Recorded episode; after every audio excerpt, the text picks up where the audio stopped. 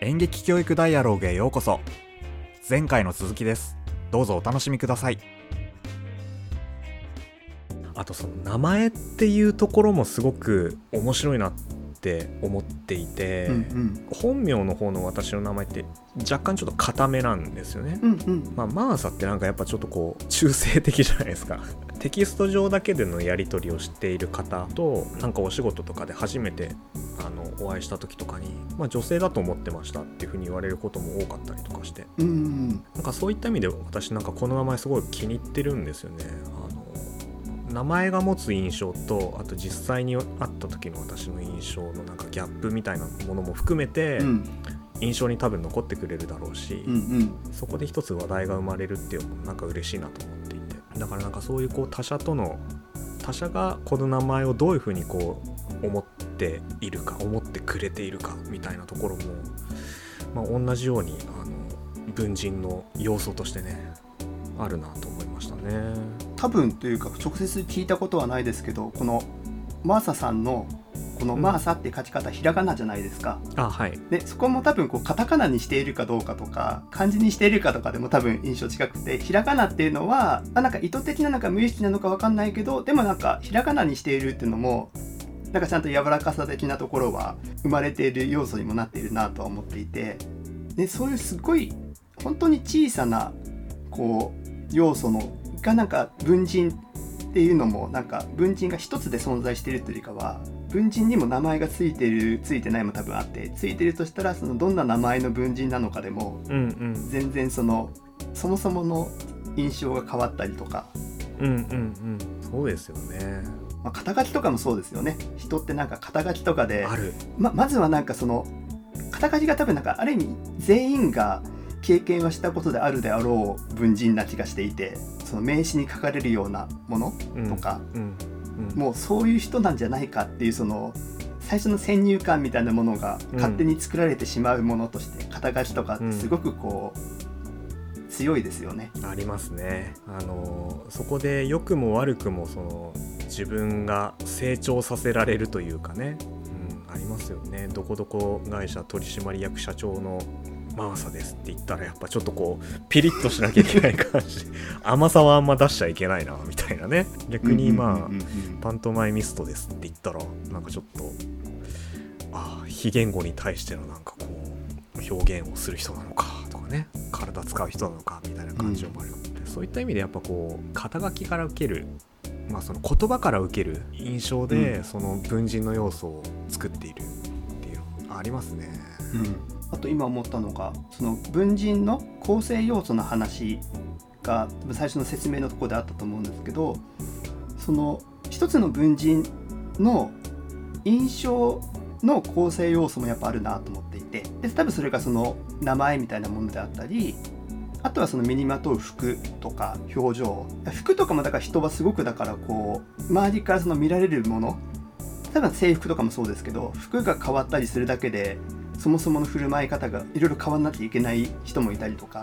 そういう意味ではその服とかどういうその外見にするかっていうところも、その切り替えるものとして存在していたりとかあとは持つものとか、そう思うとそのだから文人を作るための構成要素っていうのも視覚的なものからあとはその、まあ、声だったりとか、そうなんかその辺も変えれるもの変えれないもの多分いろいろあるんですけど、そこのなんかバランスとかも心地よいものであったりなんか周りとの印象をどう合わせていくかっていう時にその辺のもなんかこう自分で分かっていると、うん、そういう意味ではなんかそこは調整しやすかったりとかありますよね。確かに持っているものとか服っていうのは非常に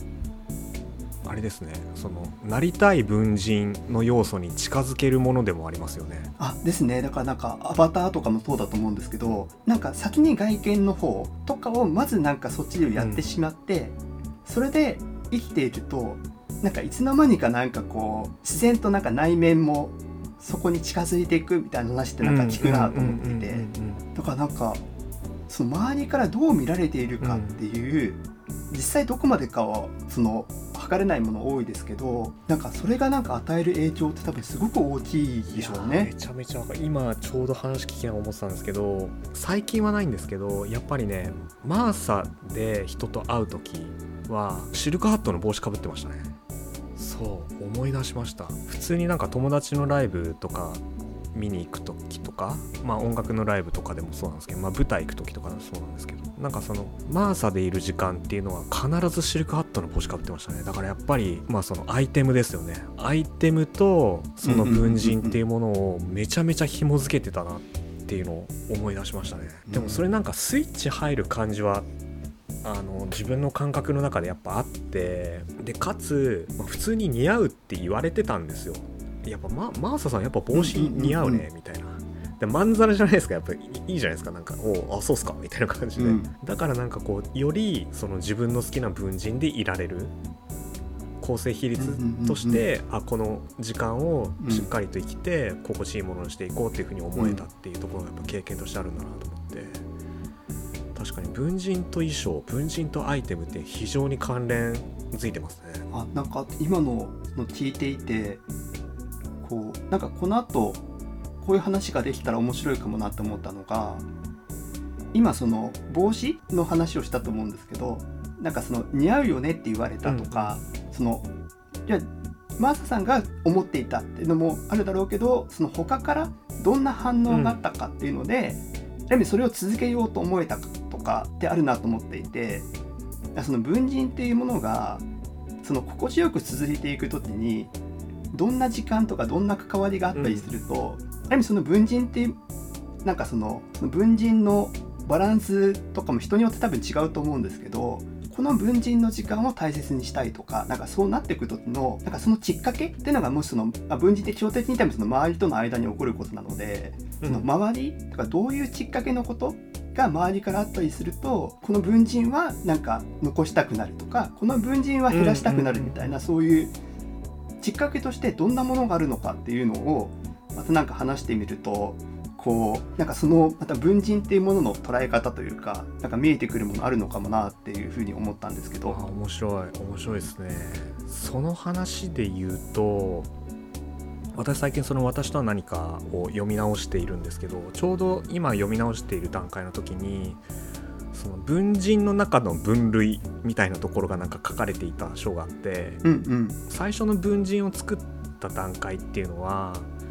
えー、と社会的な文人っていうふうに書いてあったかな、まあ、つまりその初めましての関係性の中で作っている文人である。でそれはお互いに、まあ、ちょっと儀礼的なあのコミュニケーションをしている段階なので相手に特化した文人ではないっていうか社会に、えー、と一般的に通用する文人をひとまず出しているっていう状態。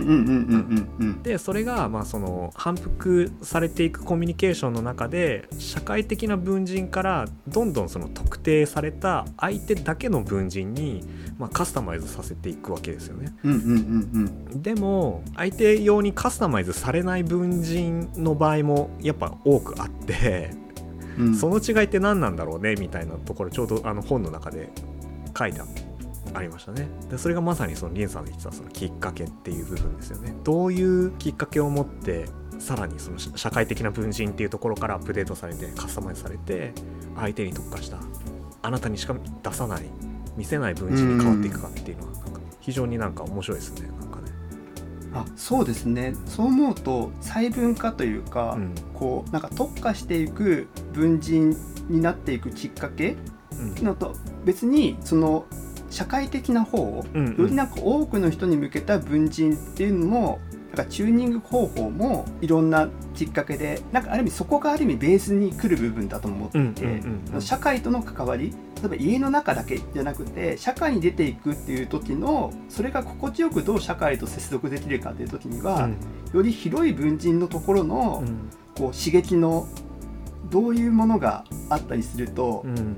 そこはなんか安定しているのかちょっとそこが不穏な感じになるかっていうのも、うん。なんか両方なんかあるんだろうなと思いましたね。うんそのこう場面にあ合わせてすごくその特化していく方の刺激とより広くのところにもうどういう状態だと一般的にまず配置としてうん。こう心地よいかっていうところもう、ん。どんな反応があるかとかで、うんね、両方やっぱ多分あるんでしょうね。うんうん。ねそうですよね。うん、なんかそう思うとなんか私の場合は例えばなんかその色が大好きなんですね。うん。色が大好きでその面白かったのがもともと一番最初は音楽とかが多かったんですけどやってたのが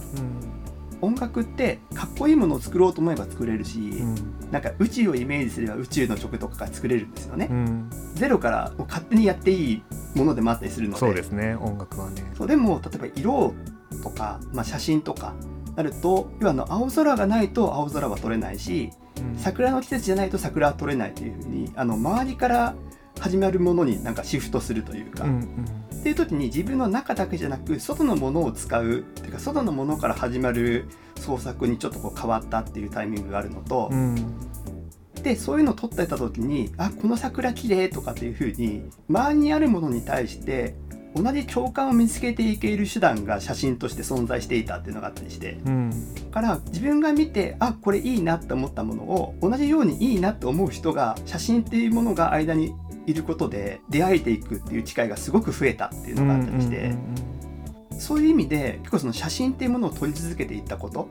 あとは人を撮る時も例えばマーサさんのこの表情が好きだからと思って撮っていてマーサさんが喜んでくれたら、うん。なんかその一面をお互いに共有できているっていうきっかけが写真とかで始まったりとか、なので結構自分がこう写真っていうのをベースに生きれていってるその文人みたいなのが生まれたきっかけとしては、うんうんそのあこの部分好きだよねってお互いに共感できるっていう反応うん。がの蓄積でそれが育っていったなと思っていて、うんうん。自分にも心地よいし相手にも心地よい、うんうん一切そのマイナスなものがない関係性が増え続けていくのでう、ん。もう何一つ疲れなかったんですよね。やっぱなんかそこはもう明るいものでしかないというかその関係性、うんうんでそれが一人じゃなくてか個人的なものじゃなくて、うん。お互いの中でそれを作っていけれるものだったっていうところのが、うん。こう外との関係性を作る時のすごくこう大きなうん。トリガーというか、うんうん。それを繰り返し作れるものになっていたっていうのは多分すごく大きいなと思っていて。うん。でしかも目に見えるから、うん。他の人にもそれが伝わるんですよね。あこの人はこういう写真を撮る人なんだっていう。うん。会ったことないのに雰囲気がわかるっていうか、うんうん。そのまんまだと思いましたっていうそうんの写真を見た人とうん。実際会って話すとうん。印象がずれないっていうもうこ心地よくて、うんうん。そうだからものすごい激しいものが好きな人とかとはそもそもだからこうそんなに会う機会が少なくて柔らかいものが好きな人とかが自然とうん。話せるようになるとか、うん。なんかそういうこう知ってもらう機会としてもうん。大きかったですね。可視化されるものが間にあるみたいなのとかは。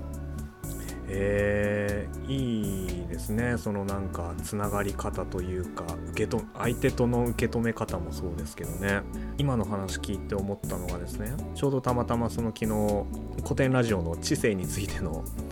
動画をね見ていていろんな知性があってその知性の多様性を認めていきましょうみたいな、まあ、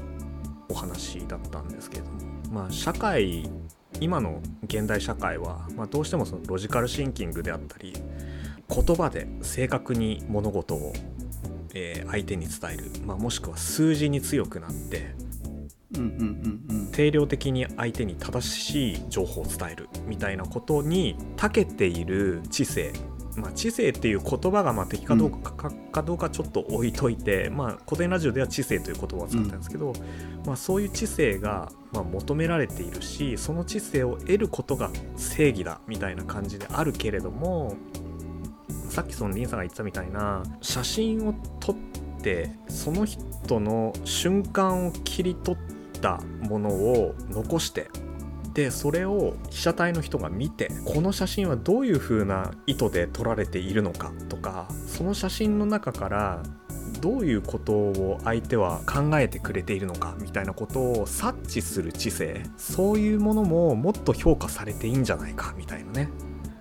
まあそういうその言語的な視野を注目するんではなくてもっとそういう感覚的なものであったり、まあ、インスタだったり TikTok だったり、まあ、いろんなもの今現代で流行ってますけど、まあ、そういうこう知覚的なものっていうものから得られる情報をっていうものが、まあ、今すごく大事にもなってきてるからそういう知性ももっともっと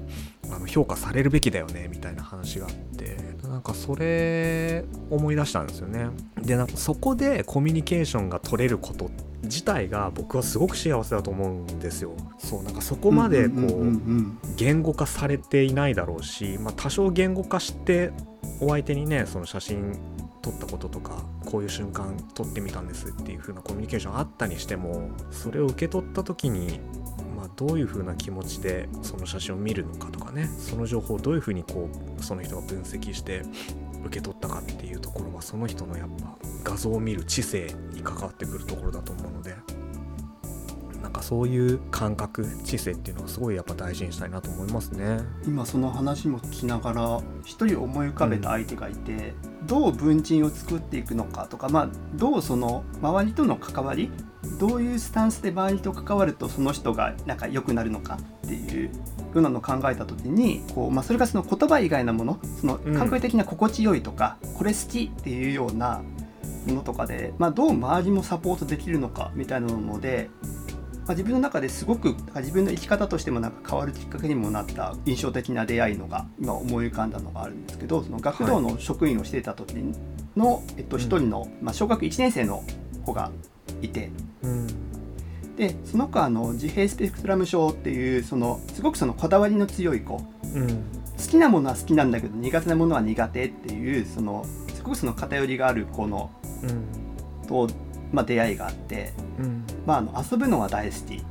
ごっこ遊び大好き。自分のなんかこう好きな遊びでやるときはすごくもう周りにも「じゃあ君は何々役ね」とかっていう形で盛り上がるけど、もう宿題大嫌いもう毎日帰ってきては「やんない!」ってくしゃくしゃぽいっていうそのも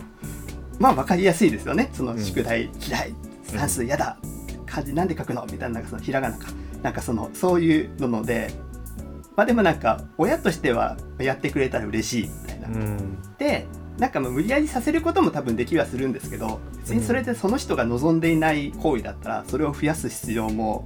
どこまであるんだろうっていう時にまあその人が心地よくできる時間増えた方がいいよねっていうのがあって、うん、まあそのあごっこ遊びも大好きとかそういうののので「ナルトっていうなんか忍者の漫画も好きだっていうのを知っていて、うん、なんかこうその子にその教室にあったコピー機のところに連れて行って「このコピー機知ってる？これね分身作れる機械なんだよ」って話をして「うん、